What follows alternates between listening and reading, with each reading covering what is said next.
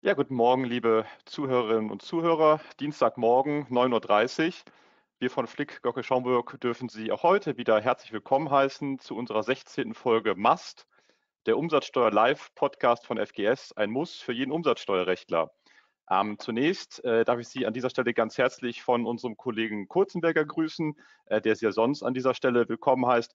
Kollege Kurzenberger weit in seinem wohlverdienten Urlaub und äh, ja, irgendjemand hat ihm das freigegeben. Nichtsdestotrotz äh, werden wir versuchen, ihn würdig zu vertreten und Ihnen auch heute die Umsatzsteuer-News des vergangenen Monats vorzustellen. Insoweit freue ich mich, dass wir heute eine kleine Premiere haben, weil wir heute zum ersten Mal zu dritt sind. Ähm, wir dürfen das heute vorstellen. Das ist meine Kollegin Charlotte Pötters, Rechtsanwältin am Bonner Standort und Spezialistin für das Versicherungssteuerrecht. Guten Morgen, Charlotte. Schön, dass du dabei bist. Guten Morgen. Dann mein Kollege Bastian Diekmann, assoziierter Partner am Berliner Standort. Guten Morgen, Bastian. Hallo, Philipp. Und zum Schluss meine Wenigkeit, Philipp Klinker, assoziierter Partner am Frankfurter Standort. Ähm, wir dürfen heute folgende Themen mit Ihnen besprechen. Als erstes haben wir, naja, man kann schon fast sagen, ein kleines Exotenthema. Und zwar möchten wir gerne als erstes sprechen über ein BMF-Schreiben zum Versicherungssteuerrecht. Als zweites steigen wir dann wieder ins harte Umsatzsteuerrecht ein. Da wollen wir uns beschäftigen mit Schlussanträgen des EuGH zur Frage des Zeitpunkts des Vorsteuerabzugs. Und dann haben wir noch zwei BMF-Schreiben, die wir Ihnen kurz vorstellen möchten. Einmal geht es da um die Rechnungsmerkmale und zum Schluss noch ein kurzes BMF-Schreiben zur Steuerschuld bei Gutschriften. Legen wir also los. Zunächst unser BMF-Schreiben äh, zum Versicherungssteuerrecht. Charlotte, äh, bevor wir auf das Schreiben eingehen, äh, könntest du uns vielleicht mal kurz erläutern, Versicherungssteuerrecht, das hat ja in letzter Zeit durchaus an Dynamik gewonnen, das Thema, und beschäftigt uns ja mehr als noch vor ein paar Jahren. Woran liegt das denn eigentlich?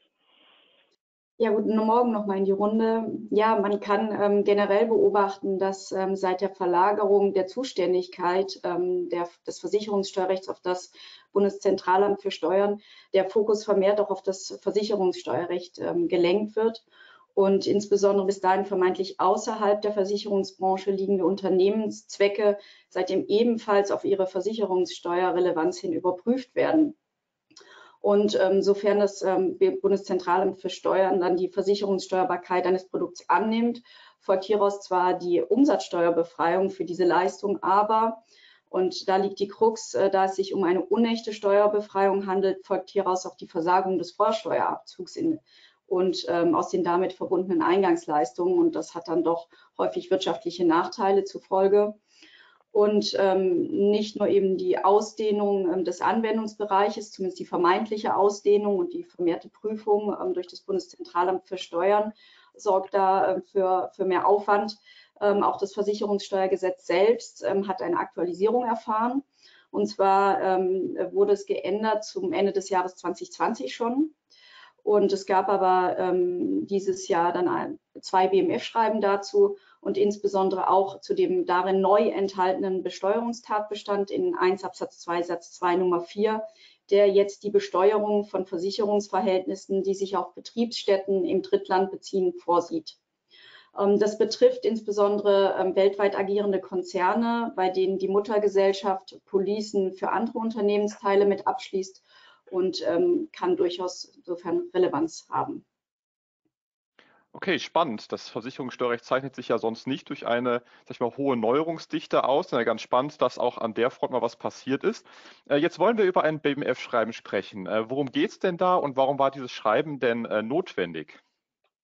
Ja, also wie gesagt, es geht da um die ähm, Besteuerung ähm, der Betriebsstätten und ähm, potenziell auch von Teuer, äh, Tochtergesellschaften im, im Drittland. Und ähm, es gab eben nach der Einführung äh, dieses neuen Besteuerungstatbestandes, der tatsächlich bis dato, ähm, bis zur Einführung äh, so nicht existierte, ähm, Unklarheiten, ähm, zum einen in Bezug auf den Betriebsstättenbegriff, ähm, da der Begriff in ähm, Paragraph 1 Versicherungssteuergesetz insgesamt ähm, dreimal in unterschiedlichem Kontext vorkommt und man nicht, ähm, sich ähm, nicht sicher sein konnte, ob der Begriff an die AO angelehnt ist oder möglicherweise ähm, weiter im Sinne der EuGH-Rechtsprechung zum Versicherungssteuerrecht zu verstehen ist und dann darin, dem darin verwendeten Begriff der Niederlassung anknüpft. Ja, es erfolgte dann schon eine erste Klärung im Frühjahr diesen Jahres, im März, ähm, in dem das BMF schon zum Ausdruck ähm, brachte, dass mit Betriebsstätten ähm, und, und, sonstigen Einrichtungen ähm, nur solche ähm, im Sinne des 12 AO gemeint sind und eben nicht der weitere Niederlassungsbegriff ähm, anzuwenden ist. Und ähm, es gab, es ist somit nach Ansicht der Verwaltung ähm, keine, also keine eigenständige Rechtspersönlichkeit von dem Tatbestand erfasst. Das heißt also, sofern wir von Tochtergesellschaften sprechen, Versicherung von Tochtergesellschaften, greift der Nummer 4 ähm, erstmal nicht. Ähm, weiterhin ähm, war aber unklar nach Einführung, welche Versicherung, also welche Art von Versicherung und welche Betriebsstätten im Sinne von in welchem Bezug müssen sie zum Versicherungsnehmer stehen, ähm, vom neuen Tatbestand umfasst sind.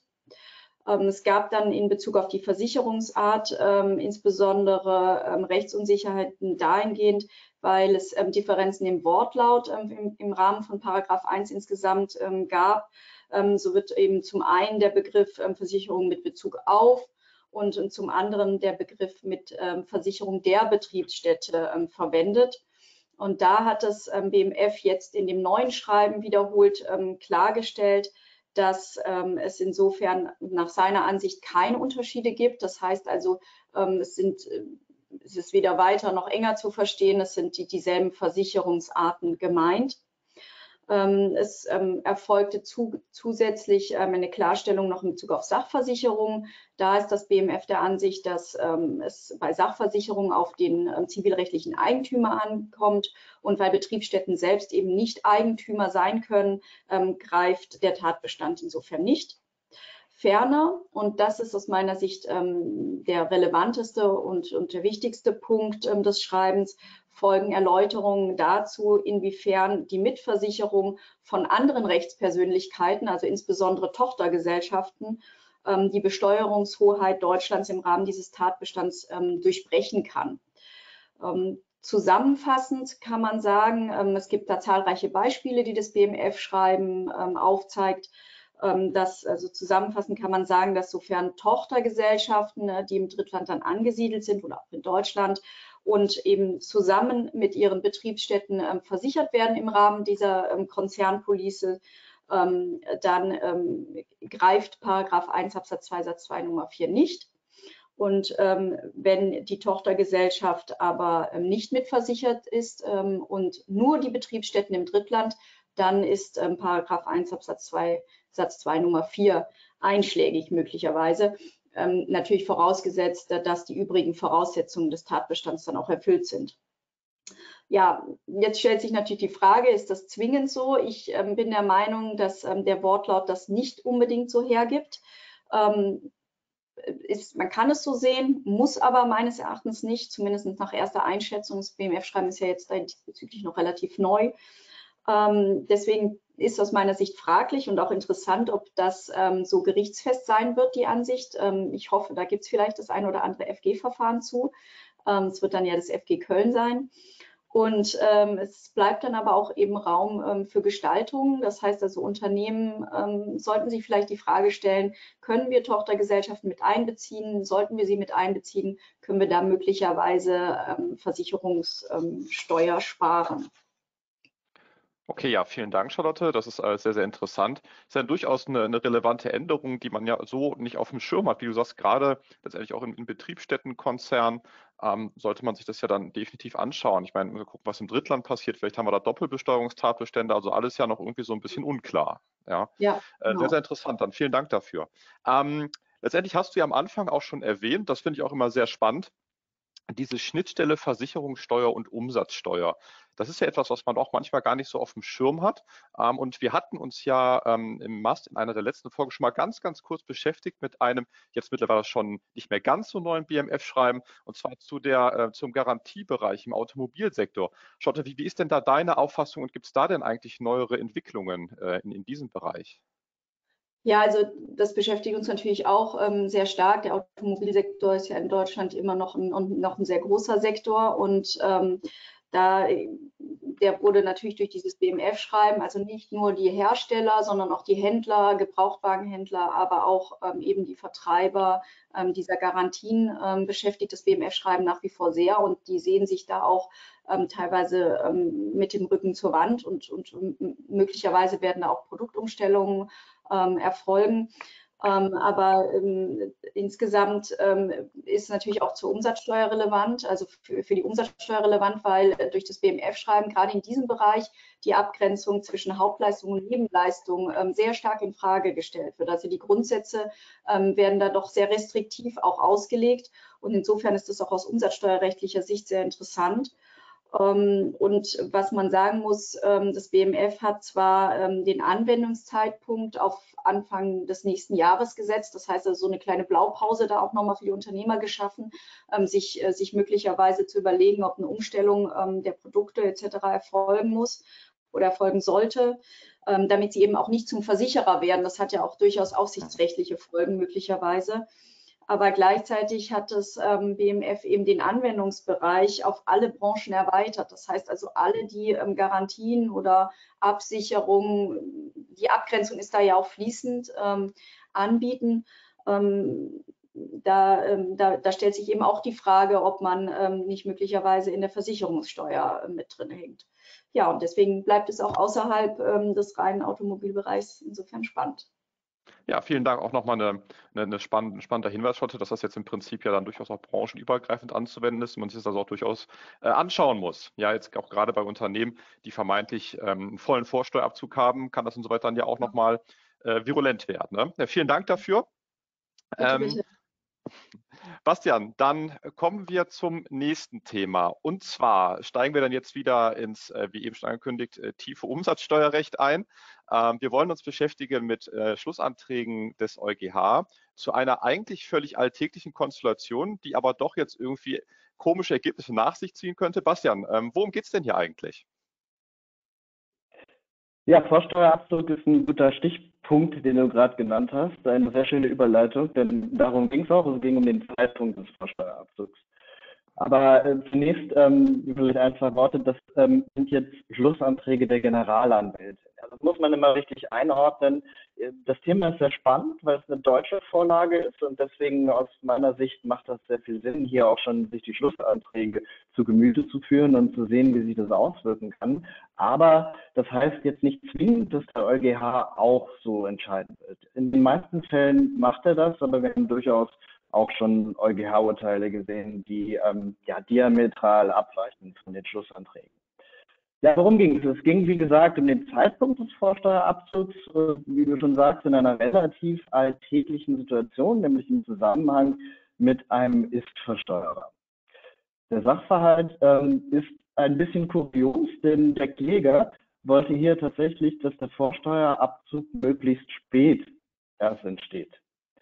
Das klingt erstmal komisch, aber wenn man genauer hinguckt, dann macht das Sinn. Und zwar ging das hier um einen Ist-Steuer, eine Grundstücksgemeinschaft, die auf die Steuerbefreiung für die Vermietung ähm, verzichtet hat, und zwar die GBR Kollausstraße. Danach ist dann das Verfahren auch benannt. Die haben ja beim EuGH dann immer Namen. Und ähm, die hat also steuerpflichtig vermietet, war aber ähm, etwas finanzschwach und ähm, der Empfänger dieser Mietleistungen und Kläger in dem Verfahren hat also lange Jahre auf ähm, darauf ja äh, verzichtet, ähm, also eine Stundung gewährt sozusagen. Ja. Und ähm, letztendlich war das dann so, dass also für 2004, erst Jahre später, tatsächlich das Geld gezahlt wurde. Und ähm, der äh, Vorsteuerabzug, der wurde dann also erst geltend gemacht mit Zahlung des Entgelts, obwohl die Mietleistungen schon lange früher erbracht wurden. Und äh, in dem Verfahren ähm, war man sich einig, dass ähm, der Mietvertrag auch die Voraussetzungen einer gültigen Dauerrechnung erfüllte. Das heißt, wir hatten Leistung und äh, wir hatten eine Rechnung vorliegen. Da würde man aus deutscher Sicht dann eigentlich sagen, ähm, da hätte der Vorsteuerabzug ja dann schon in 2004 geltend gemacht werden können und müssen, ja, auch wenn das Geld erst später fließt. So hat das Finanzamt argumentiert und ähm, wollte jetzt, da diese Zeiträume schon festsetzungsverjährt waren, dem Kläger den Vorsteuerabzug streichen. Der Kläger hat aber argumentiert, ähm, dass das Ganze unionsrechtlich nicht sein könne und man unionsrechtlich doch eigentlich keinen Vorsteuerabzug geltend machen kann für eine Umsatzsteuer, die bei dem Leistenden, denn der ist ja Ist-Versteuerer, noch gar nicht entstanden ist. Okay, verstanden. Also in der Tat, das klingt ja auf den ersten Blick etwas sonderbar, denn wie du auch schon ausgeführt hast, in Deutschland ist es ja nun völlig normal, das müssten wir gar nicht groß drüber nachdenken, dass wir sagen, naja, wenn eine Rechnung vorliegt und die Leistung ist erbracht, als Teilleistung oder wie auch immer, naja, dann hat halt der Leistungsempfänger einen Vorsteuerabzug, kann und muss ihn dann auch geltend machen. Ähm, wie sieht es denn dann jetzt die Generalanwältin? Ja, ich finde das ja immer ganz interessant, dass diese, wie du sagst, alltäglichen Dinge ähm, unionsrechtlich manchmal ganz anders sind. Aber wenn man da genau hinguckt, dann steht tatsächlich in der unionsrechtlichen Grundlage in der Mehrwertsteuersystemrichtlinie im Artikel 167 nämlich drin, dass ja der Anspruch auf äh, Vorsteuerabzug geknüpft ist an die Entstehung dieser Ausgangsumsatzsteuer. So, und äh, so wäre erstmal die unionsrechtliche Lage und so sieht es auch die Generalanwältin Frau Kokott ähm, einmal prima vista. Ja. Ähm, dann ging es in der Begründung der Schlussanträge noch darum, ob man etwas daraus herleiten kann, dass es zur Vorgängervorschrift dieses 167 eine sogenannte Protokollerklärung des Rates gab, die dahin ging, dass ähm, der, ja, dieser Grundsatz Vorsteuerabzug erst mit Entstehung der Ausgangsumsatzsteuer eine Leitidee darstellt und man davon möglicherweise auch abweichen könne, eben in derartigen Konstellationen, wenn man die Ausgangsversteuerung als Ist-Steuer hat. Sie stellt aber fest, dass das nun mal gerade nicht Gesetz geworden ist und ähm, dass die Grenzen der Auslegung hier auf jeden Fall erreicht sind. Das heißt, aus Sicht der Generalanwältin Frau Kokott an dieser Stelle eine klare Unionsrechtswidrigkeit ähm, der deutschen Regelung. Ähm, das heißt also Vorsteuerabzug tatsächlich bei der Ist-Versteuerung erst, wenn gezahlt wird. Okay. Okay, spannend, ja. Das heißt, äh, wie du schon gesagt hast, so ein, so, ein, so ein Fall, wo wir uns in Deutschland irgendwie gar nicht groß Gedanken drüber machen, was wir als gegeben hinnehmen und wo wir uns gar nicht bewusst sind, dass da unser Recht, unser nationales Recht vom Unionsrecht abweicht. Nun hast du ja schon gesagt, wie das Ganze ausgeht, das, das weiß man nicht. Das ist ja immer so ein bisschen Kaffeesatzleserei. Nichtsdestotrotz, jetzt nehmen wir mal an, ähm, die, der Auffassung der Generalanwältin, die würde sich durchsetzen. Was, was heißt das denn jetzt? Also müssen wir dann jetzt alle fürchten, dass uns der Vorsteuerzug gestrichen wird und es später zugelassen wird oder wie würdest du das einordnen? Ja, äh, also an der Stelle ähm, kann man erstmal beruhigen, denn wir haben dann ja eine Situation, in der das deutsche Recht unvereinbar ist mit dem Unionsrecht. Juristisch gesehen heißt das, wir können das deutsche Recht nicht unionsrechtskonform auslegen, aber es besteht die Möglichkeit, sich auf eine unmittelbare Anwendung zu berufen des Unionsrechts. Also das deutsche Recht wird dann gar nicht angewendet, sondern das Unionsrecht. In diesem Fall hat es Sinn gemacht. Ja, der Kläger hat sich darauf berufen, denn wie gesagt, wegen der Festsetzungsverjährung wollte der ja den Vorsteuerabzug möglichst spät haben.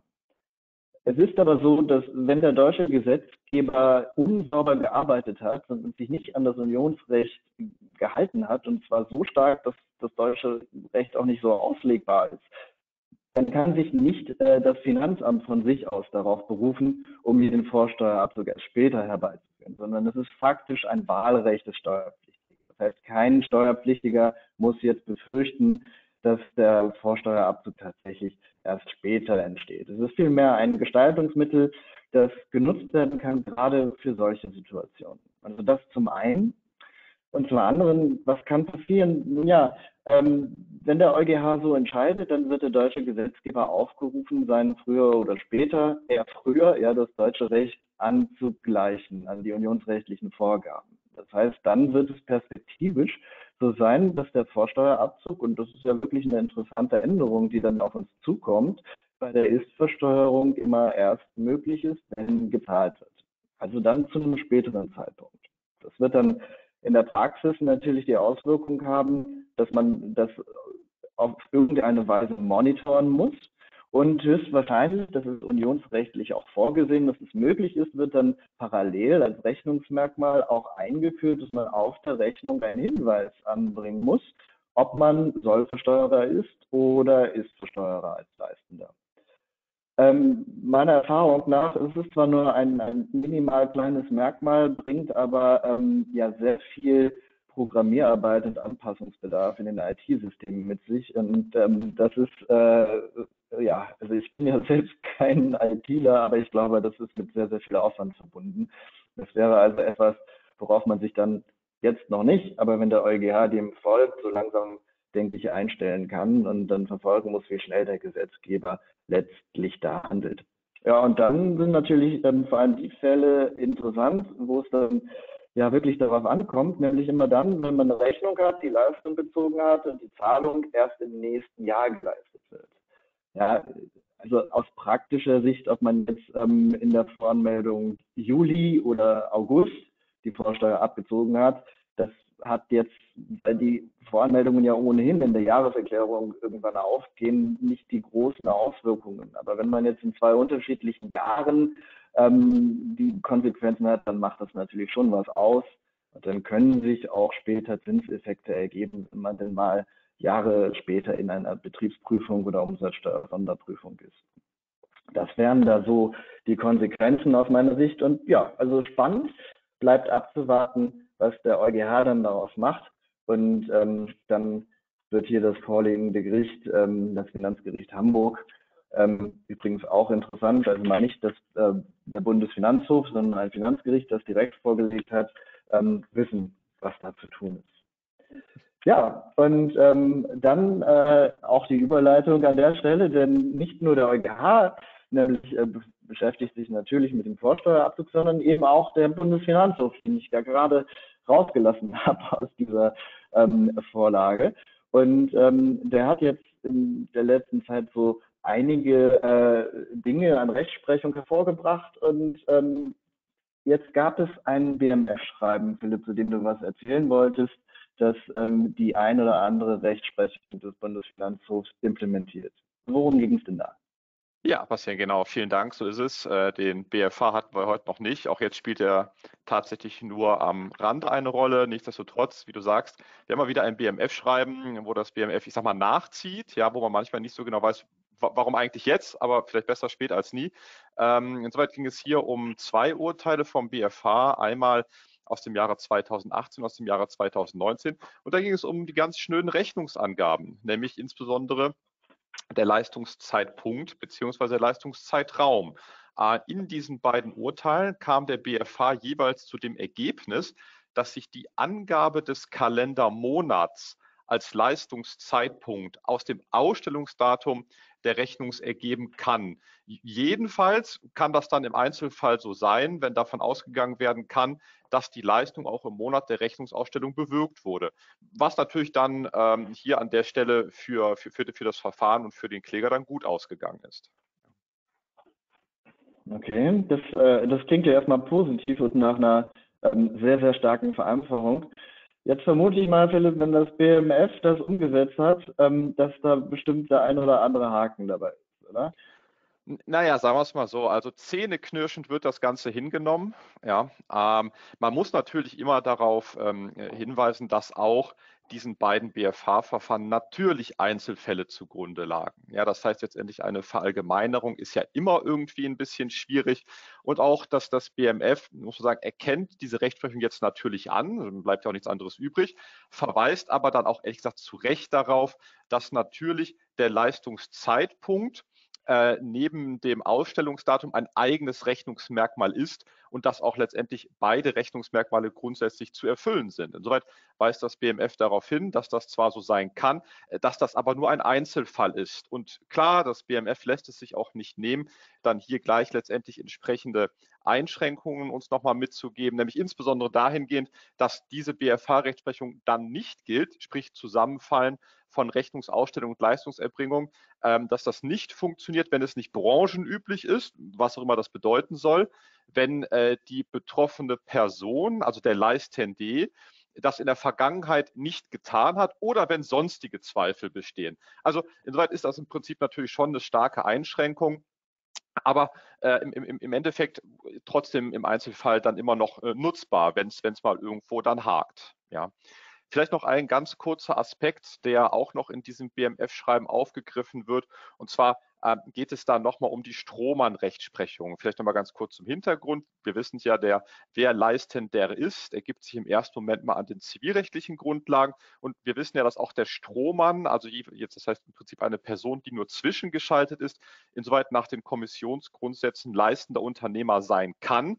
Ähm, das BMF weist allerdings an dieser Stelle nochmal darauf hin, dass, dass eine Person, die nach dem Willen eines anderen einen Gewerbebetrieb nur vortäuscht, selbst aber gar keine zivilrechtlichen Beziehungen zu dem Leistungsempfänger unterhält, nicht leistender ist und das auch nicht dadurch wird, dass er auf einer Rechnung oder die Person auf der Rechnung bloß als Leistender genannt wird.